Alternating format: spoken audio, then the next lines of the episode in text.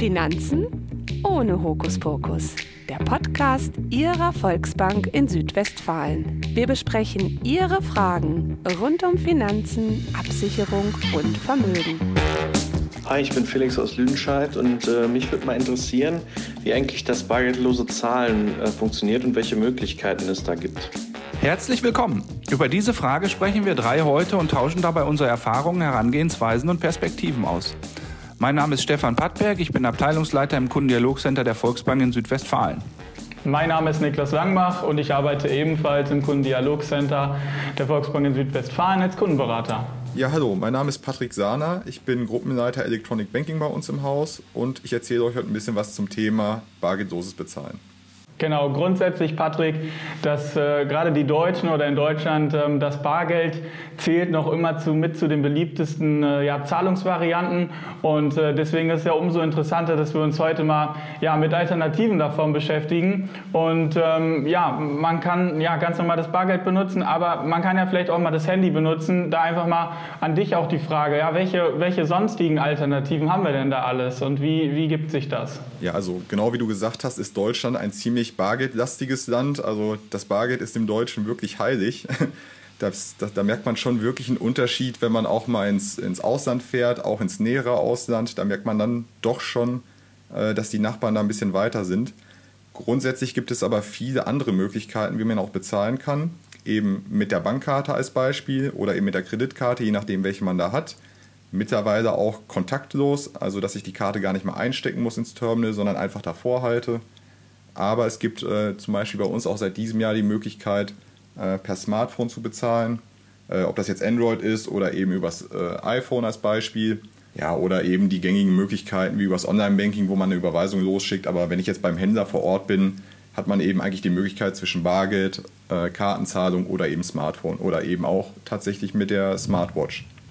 Ja, Patrick, was äh, du gerade schon sagtest mit dem Thema kontaktlos, kann ich mich jetzt äh, direkt dran erinnern, als, als Corona so losging im März und April, ähm, da äh, machte ja auch die, die Regierung mehr oder weniger Werbung dafür, kontaktlos zu bezahlen. Und ich kann mich dran erinnern, dass äh, wir auf einmal ganz viele Anrufe hatten von Kunden, die ähm, als, als sie ihre Kontaktlos-Karte bekommen hatten, einfach Angst hatten und dieses Kontaktlos ausgeschaltet haben und jetzt es auf einmal wieder einschalten wollten. Also da sind ähm, äh, Leute, die, die eigentlich, ähm, was das Thema Datenklau und ähnliches Schiss hatten, ähm, auf einmal auf die Idee gekommen, oh, das möchte ich aber doch wieder machen. Ähm, wie sind denn da so die, die Erfahrungen bei euch im Bereich? Ja, so kann ich eigentlich zustimmen. Äh, gerade als das so gestartet ist mit diesem kontaktlosen Bezahlen da gab es ja in den Medien hier und da mal solche Berichte, wo unter, ich nenne das immer Laborbedingungen, gezeigt wurde, wie Daten dann äh, abgefangen wurden aus dem Portemonnaie.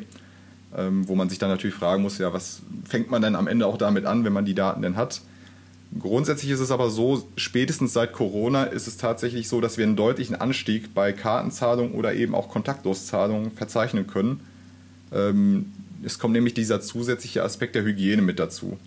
Ja, wenn ich mit der Karte bezahle und dann eben das, äh, die Karte ins Terminal stecke und da die PIN-Nummer eingeben muss, habe ich halt immer noch Kontakt zum ja, sehr oft benutzten Terminal, während ich beim kontaktlos bezahlen eben diesen Vorteil der Hygiene habe. Ich halte die Karte relativ nah davor, habe keinen persönlichen Kontakt, vermeide also das Terminal anzufassen und äh, ja, das ist halt so ein Aspekt, der jetzt wirklich gerne angenommen wird und wo Kunden sagen, ich möchte das jetzt auch nutzen gerne auch eben per Smartphone, äh, wo wir jetzt mit Apple Pay auch an den Start gegangen sind.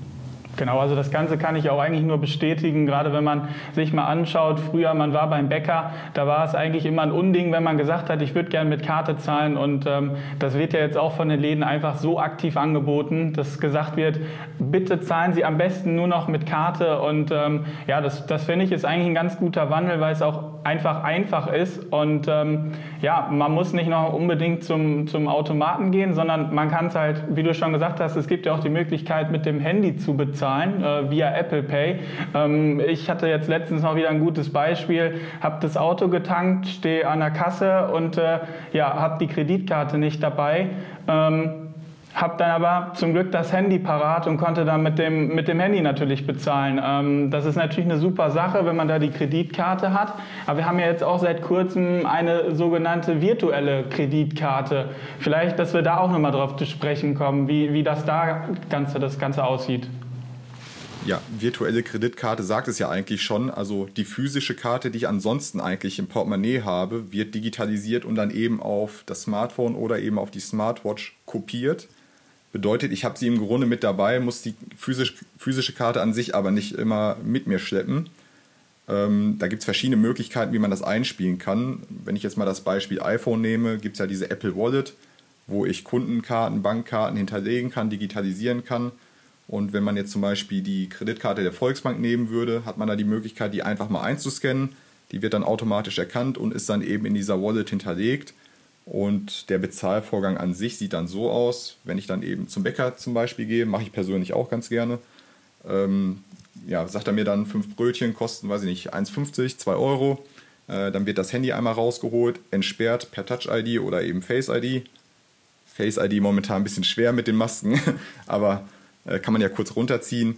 Und dann hält man eben das Smartphone äh, auf relativ nahe Entfernung vor das Terminal. Zahlung wird dann abgewickelt und ich habe wirklich einen schlanken und einfachen Prozess, wie das dann eben passiert. Und wie du schon gesagt hast, der Vorteil ist halt, ich muss mein Portemonnaie oder meine Karten nicht mehr unbedingt mit dabei haben. Ähm, da gibt es ja mittlerweile auch Studien, die besagen, äh, die Deutschen drehen tatsächlich lieber nochmal nach Hause um, wenn sie das Smartphone vergessen haben, anstatt fürs Portemonnaie nochmal nach Hause zu fahren.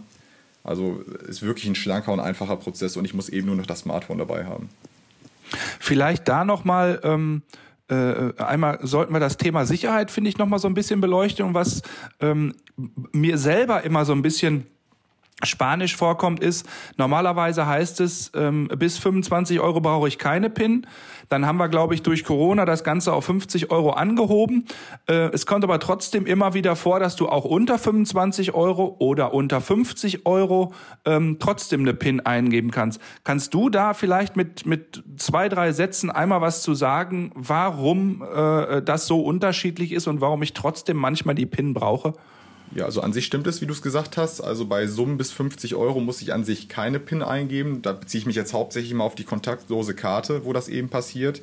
Es gibt aber trotzdem eine Obergrenze, wo man dann sagt, äh, wenn ich jetzt sagen wir mal viele kleine Zahlungen gemacht habe und ich würde theoretisch immer bis 25 Euro machen, müsste ich ja niemals die PIN-Nummer eingeben.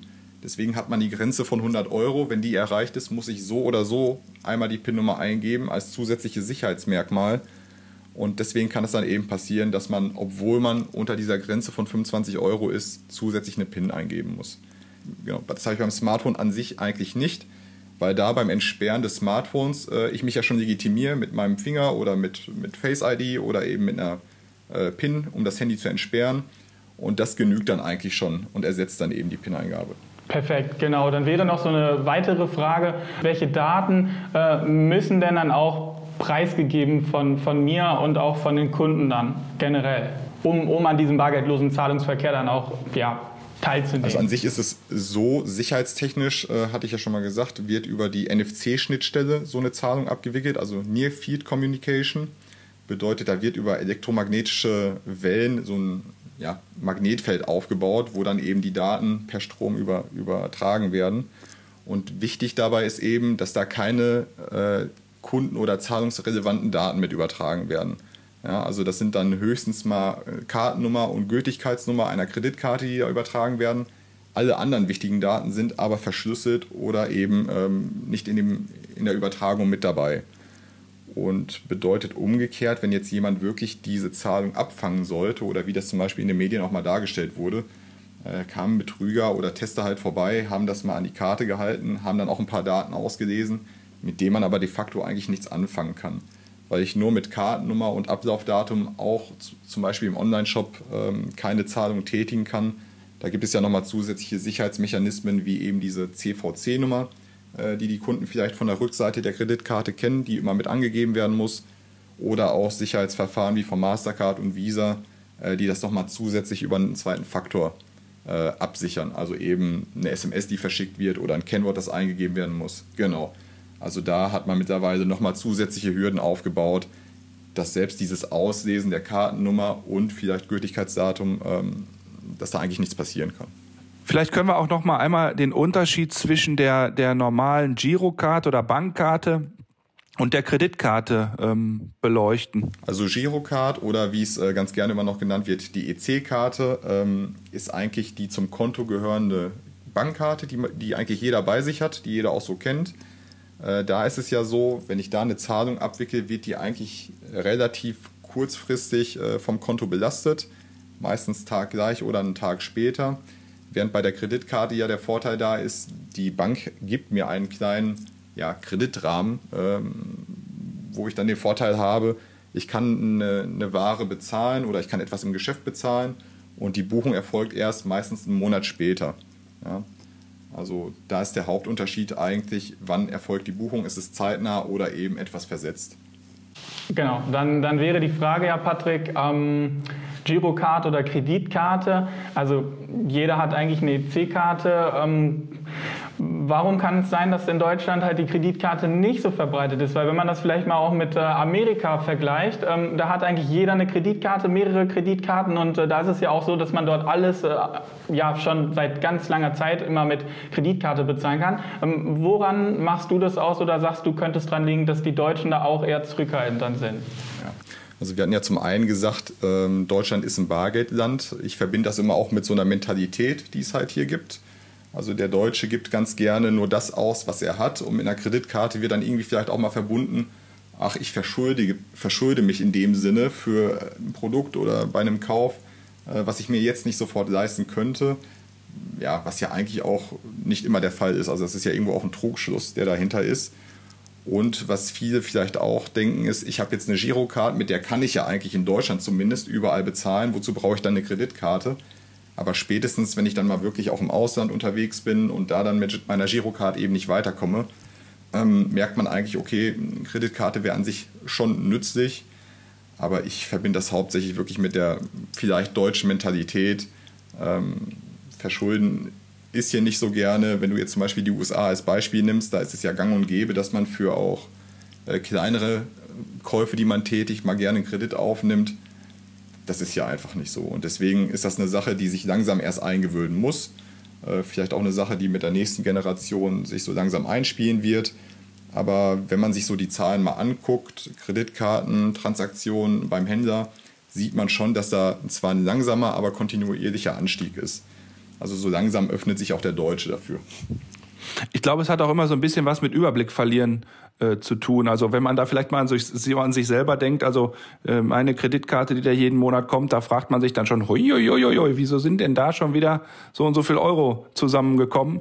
Ähm, und dann guckt man sich mal die Umsätze an und denkt, oh, jo, jo, das habe ich gemacht, das habe ich gemacht, das habe ich gemacht. Und das äh, kann für den einen oder anderen halt auch gefährlich werden, denke ich. Ja, also wenn ich jetzt meine, meine Eltern als Beispiel nehme, die sagen auch mal ganz gerne, was ich im Portemonnaie habe, kann ich auch nur ausgeben und eben nicht mehr.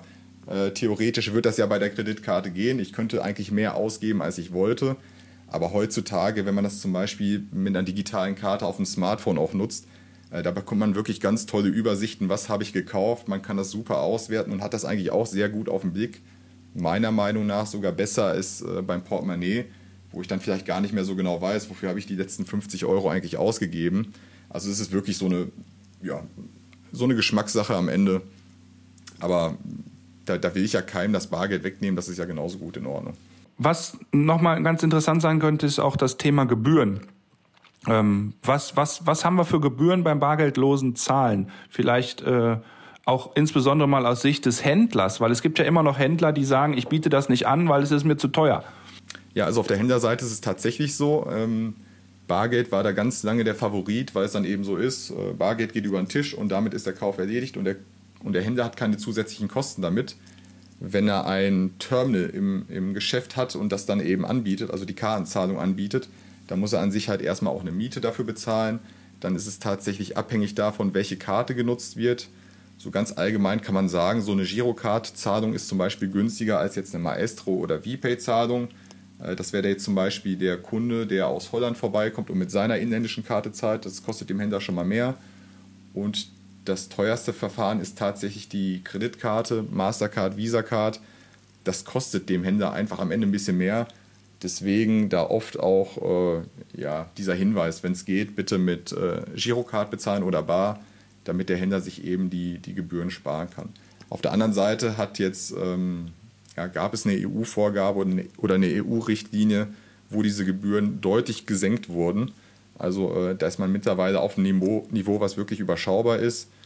Und mittlerweile deckt sich das eigentlich so, Kosten der Bargeldentsorgung und Kosten für Kartenzahlung sind relativ gleich. Es macht gar nicht mal mehr so einen Unterschied, äh, sodass sich auch die Händler jetzt immer weiter dafür öffnen.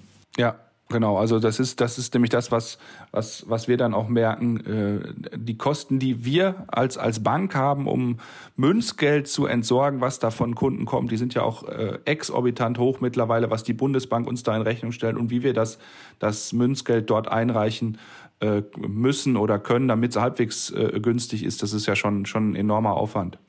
Ähm, wann, wann wird denn bei, bei welcher äh, Möglichkeit äh, mein Konto belastet. Also wir haben gerade schon gesagt, wenn ich per Girocard bezahle, wird es eigentlich mehr oder weniger direkt belastet, vielleicht mit ein, zwei Tagen ähm, Verspätung. Bei der Kreditkarte ist es äh, in der Regel einmal im Monat. Ähm, was was gibt's da noch so zu, zu beachten oder zu wissen? Also ich könnte jetzt nochmal zusammenfassen. Im Grunde ist es ja ähm, egal, ob ich jetzt die Karte nehme oder die Karte digitalisiert im Smartphone ist. Wenn es eine Girocard ist, wird es wirklich direkt belastet. Beziehungsweise ist es genau genommen auch so ein bisschen abhängig davon, wann der, wann der Händler seine, seinen Kassenschnitt macht. Würde bedeuten, wenn ich jetzt heute im Geschäft bezahle, der Händler macht aber seinen sogenannten Kassenschnitt erst in fünf Tagen, dann wird es auch erst in fünf Tagen belastet. Aber an sich ist es so, dass es im Normalfall taggleich abgebucht wird. Bei der Kreditkarte, wie du eben gesagt hattest, ist es eigentlich egal, ob es jetzt wieder die physische Karte ist oder ob es die digitale Karte ist. Ähm, die wird halt einmal auf dem, auf dem Kreditkartenkonto ja, mit aufgelistet und die Belastung vom Konto erfolgt dann immer ja, verzögert ungefähr einen Monat später. Ja, das ist dann das, wenn man merkt, äh, wie viel, wie viel Zahlungen so ein, so ein äh, Händler auch hat. Ne? Die kleinen Händler haben weniger Zahlen, machen wahrscheinlich alle fünf, vier, fünf Tage mal äh, einen Kassenschnitt und derjenige, der da 100, 200 Zahlungen am Tag hat, wie Tankstellen und ähnliches, die äh, machen das halt dann äh, täglich. Ne? Ja. Ja, ich hatte mal so ein Beispiel auch, dass ich äh, im Geschäft bezahlt hatte und mich dann gewundert hatte, wieso es denn nicht abgebucht wird. Also so viel zum Thema tägliche, tägliche Buchung. Und er hat dann wirklich nach einem Monat erst diesen Kassenschnitt gemacht. Und dann, dann wusste ich schon langsam gar nicht mehr, was war das überhaupt, was ich da gekauft hatte. Also es ist auch ein bisschen abhängig vom Händler. Aber im Normalfall machen sie halt immer zum Ende des Tages diesen Kassenschnitt, ne, wie man so eine, so eine Kassenaufnahme halt macht. Und deswegen im Normalfall auch am nächsten Tag dann belastet. Ja. Ja, äh, vielen Dank, Patrick. Vielen Dank an die, an die Zuhörer. Vielen Dank an Niklas. Wenn ihr weitere spannende Themen zum Bereich Finanzen äh, hören wollt, dann hört euch gerne die anderen Podcasts an. Äh, und natürlich stehen wir euch bei Fragen jederzeit im Kundendialogcenter zur Verfügung. Ich wünsche euch einen schönen Tag. Ciao. Danke Niklas, danke Stefan, hat Spaß gemacht. Bis zum nächsten Mal. Ciao. Danke, ciao. Mehr zu diesem Thema und weitere informative Folgen unseres Podcasts finden Sie online unter www.echt-kompetent.de. Haben auch Sie eine Frage rund um Ihre Finanzen, Ihre Absicherung und Ihr Vermögen, die wir im Podcast besprechen sollen? Dann kontaktieren Sie uns gerne. Finanzen ohne Hokuspokus.